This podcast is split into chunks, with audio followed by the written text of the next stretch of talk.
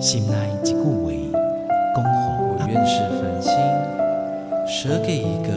夏天的夜晚，请你山细听。中留着有那回 The tree seeks his solitude 亲像一 sky. 共款的溪水，流过每一位少年家法书行你感受过吗？文字里所蕴含的温度，你看见了吗？万音乐中所描绘的画面，现在，让我们一起听闻乐声响。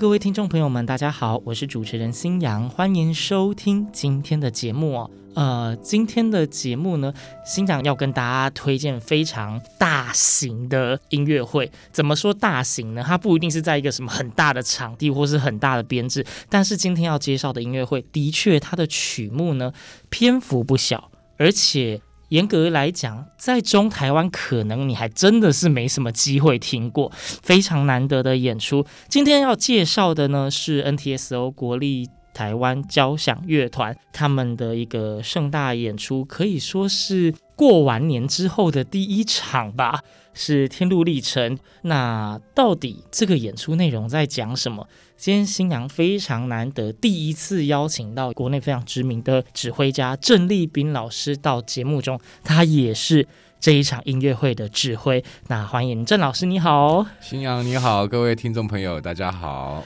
对，初次在节目中跟老师见面，有非常的期待跟些许的紧张，因为今天要谈的这一场音乐会的曲目，我知道这两部作品其实都是蛮厉害，而且蛮大的作品。首先是好了，就关于这一次的音乐会，这一次的选曲主要是两个，一个是白辽士的哈洛德在意大利，然后另外一个是金希文老师的黑须马街组曲。可是这两部作品，其实听名字就觉得，呃，光是国家那些风俗，感觉就都不一样了。到底为什么会想要放在同一场音乐会啊？嗯，这一次的演出其实就是国立台湾交响乐团国台交他们的乐季当中的一套节目。嗯，那这一次的曲目《黑须马街》哈是先被安排进来的。嗯，那其实马街它的整数年，因为我们常常在讲安排音乐会的时候，我有时候会看一下，哎，相关的人或者是作曲，它整数年。对，呃，马街它其实去年二零二一是它的整数年，它是一九零一年过世的。哦，对，所以在这两年，因为疫情的影响，所以有几个制作跟马街相关的几个制作在台北，其实都延到今年才陆陆续续的来完成这样子的演出。那国台交应该也有。这方面的一个考虑哦，但是因为整个音乐会的档期一直往后延，嗯，对。那提到这一个哦，金希文老师的这一个作品哦，《黑须马街》哦，其实是在二零零八年哦，其实距今应该也是十四快十五年喽。对，二零零八年当时候哦，国立中正文化中心、嗯、就是现在的两厅院，现在两厅院，现在的两厅院，他们的一个旗舰制作、嗯、哦，当时的呃两厅院的董事长还是陈玉秀老师。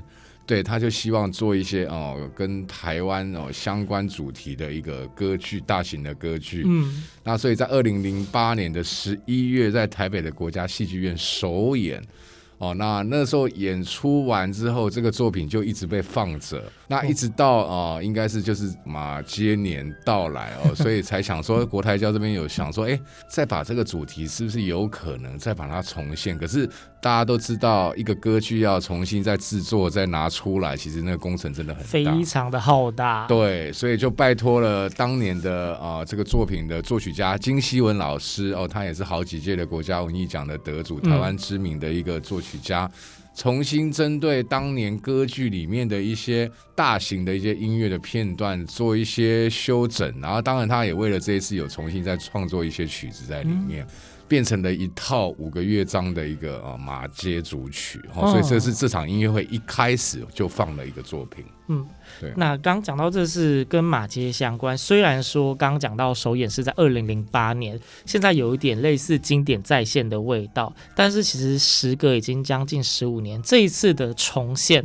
它不只是有之前向经典致敬，还加了一些新作曲的元素在里面，变成一套全新的马街组曲。对，对，OK。那刚讲到这是马街的部分，先让大家知道，这是这一场音乐会非常重要的一整套的作品。那另外一个刚刚有提到，就是白辽士哈洛德在意大利，白辽士也是非常非常著名的作曲家，相信大家都很耳熟。那这一首好像是一套中提琴的协奏曲。呃，严格来讲，应该不算是协奏曲，它最后呈现的一个演出的样貌，就是一个有中提琴独奏的交响曲。哦，对，是真的来来定位这个作品，应该是是为这样子来说。我想白辽是大家最耳熟能详的他的一部作品就是《幻想交响曲》。嗯，那《幻想交响曲》。完成之后，其实在当时也获得很好的一些评价。嗯，那其实对于当时其实经济还很拮据的白辽士来说，其实呃，我们知道当时浪漫乐派另外一个很重要的一个呃小提琴家也是作曲家帕格尼尼。嗯，对，他就是听到了《幻想交响曲》的演出之后，他就觉得哇，白辽士这个年轻人很棒，他就想委托他写一首中提琴的协奏曲。那刚好那个时候帕格尼尼刚拿到一把斯特拉迪瓦蒂的中提琴，哦，他就很想来来做一个有这样子的作品，那结果白辽是答应了，然后而且帕格尼给的价码是很高的，啊，有对对，然后那时候写出来之后呢，帕格尼一看了整个谱，就发现说，哎，中提琴的部分好像感觉分量不是很重，太轻了，他一直在休息啊，对，后来所以首演的时候，帕格尼后来就并没有真的担任中提琴独奏的部分，而是由另外一位中提琴家来演出。但是帕格尼他去听了首演，听完之后他就跑到后台去，他就单膝下跪，就跟白老师说：“哎呀，你这个作品真的很棒，虽然中提琴的分量没有他想象中那么多哦。”但是他觉得整个音乐上面哦，跟幻想交响曲比较起来，真的是不遑多让，所以他也当场说：“我的违约没有终止哦，我这个两万块法郎还是会照常支付。”哇，对，所以他这一笔费用，创作费用后来也解决了白老师的生活的上面的一些问题。嗯，对，虽然不如委托者当初想象，他可能是一个就是中提琴会有非常多的篇章占很大的重量，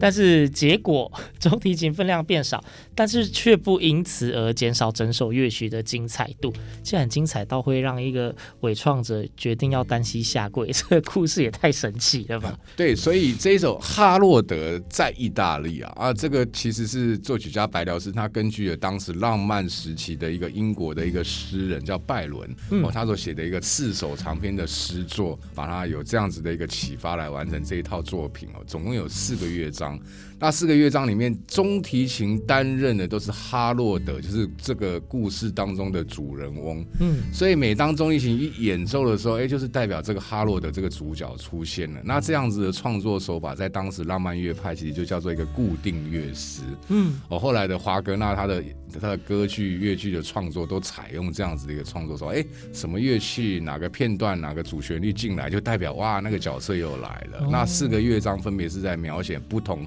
哦，哈洛德这个主人翁在意大利看到的一些哦各种的不同的风景啊，有山上的风景，还有一些哦。比较属于是比较狂欢，一些强盗啊，他们聚集在一起，在这边狂欢的这样子的一个场景。对，那整场音乐会两个曲目其实串起来，就是说，因为国台交这一两年他们的乐季是在走一个南欧系列，对对，所以他演出了很多不管是南欧的作曲家，或者是南呃跟南欧国家相关的一些作品。所以哈洛德在意大利哦，意大利我们也知道是在南欧，嗯，我们就发想说，哎。哈洛德在意大利，那马街当年从加拿大来台湾，哦，马街到台湾，哎，好像就一条线，把这场音乐两个曲目就把它串起来了。都是有一种到另外一个国度，然后就是行脚耕耘。对，所以其实大家可以想象，听众们如果能够进到音乐厅的现场，跟着整个音乐的布排，应该就有一种跟着乐音去旅行的感觉。是，可以看到不同的风景，甚至走过主角们一些人生篇章的感觉。是，是，对。所以这两首曲子，刚刚有一再跟大家强调，其实都是蛮有分量的曲子，但是它不是大。大家很常可以在哪里都听得到的。要能够有一次的现场演出，这个机会真的是相当的不容易。而且大家想一下，就是在一个正式的场地，然后有国家级的乐团，然后有非常顶尖的指挥带领着乐团一起演绎这样的曲目，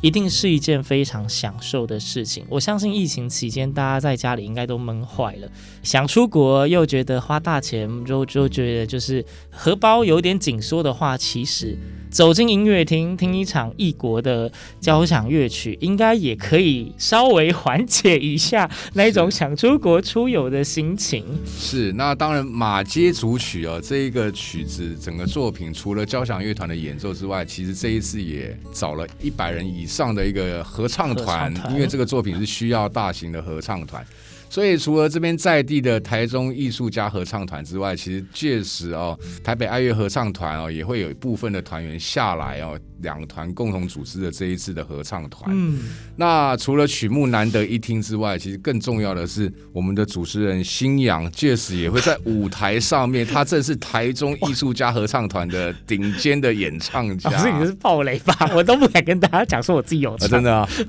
OK，对啦，我也会在台上，就是真的是一个这样的作品。然后当有百人的合唱。叠加下去的时候，那个气势磅礴，绝对是一定会给大家非常震撼的视听享受。要常常遇到有百人合唱的作品，还真的是不容易。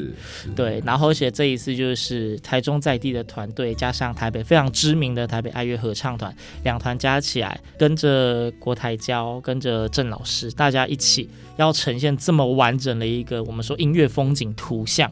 非常难得的体验，大家千万不要错过。虽然说刚刚老师有讲了非常多非常精彩的片段，但是以防有漏掉，我还是要补问老师一个问题，就是关于这一次 NTSO 天路历程马杰与哈洛德的朝圣行脚。呃，如果邀请老师再分享，你有没有觉得一定不可以错过，就那种不得不听的，一定要进场的理由？我想曲目当然是一个进场的一个最好的理由了。哈罗德在意大利，这个在英音乐史上面来讲是非常非常重要的一个作品哦。那当然这几年在台湾被演出的机会比较少。那这一次的中提琴家其实也是 NTSO 里面相当优秀的一个声部的一个中提琴声部的一个副首席。嗯、对，那。当然，呃，马街，我常常特别，我这几年在做指挥的工作，我都很希望说有机会能够演出一些台湾作曲家的作品。嗯，对，我觉得那个基本上我们还是要找到自己的音乐哦，因为西方的音乐，我们的乐团演奏的哎非常好，非常棒，可是那毕竟还是西方的文化。没错。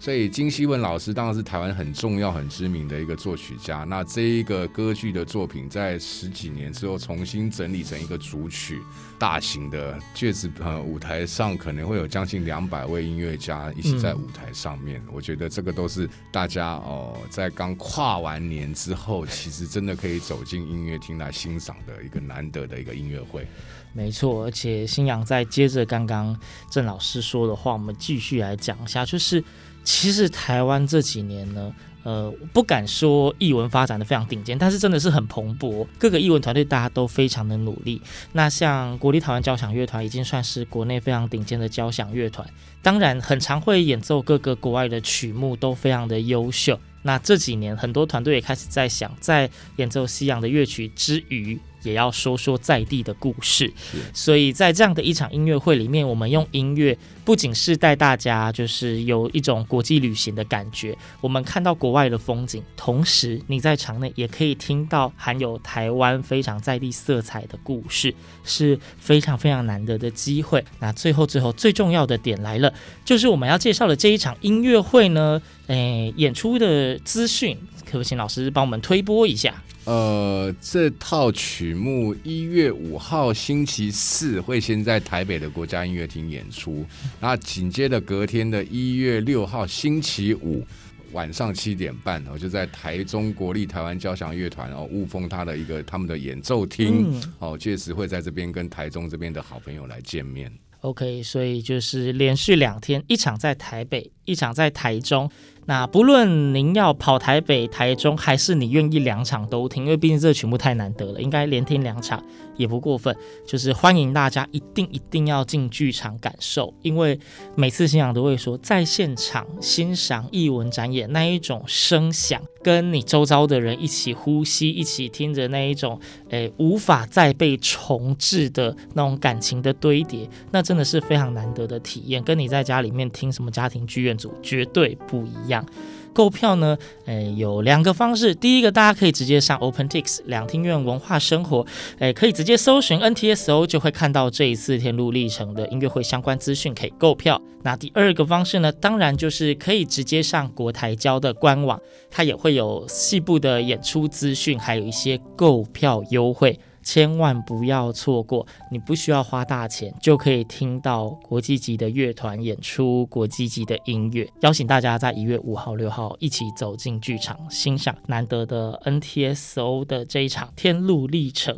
马街与哈洛德的朝圣行脚演出。啊节目的最后呢，新阳有帮大家争取到一点小福利。我们刚一直讲说马街这一套曲目呢，在二零零八年演出之后，就几乎是呃没有再有被人家听过了。所以在进场演出之前，星洋有帮大家争取到当年演出的乐段，先让大家欣赏一下，然后你就可以放心的去购票进场听演出啦。那票券数量不多，大家要买要快哦。那今天再次感谢郑立斌老师到节目中跟大家介绍这一场音乐会，谢谢老师，谢谢新阳，我们就赶快来收听这一首《黑须马街》里面的选曲吧。今天的节目就到这边，我们下次空中再会喽，拜拜。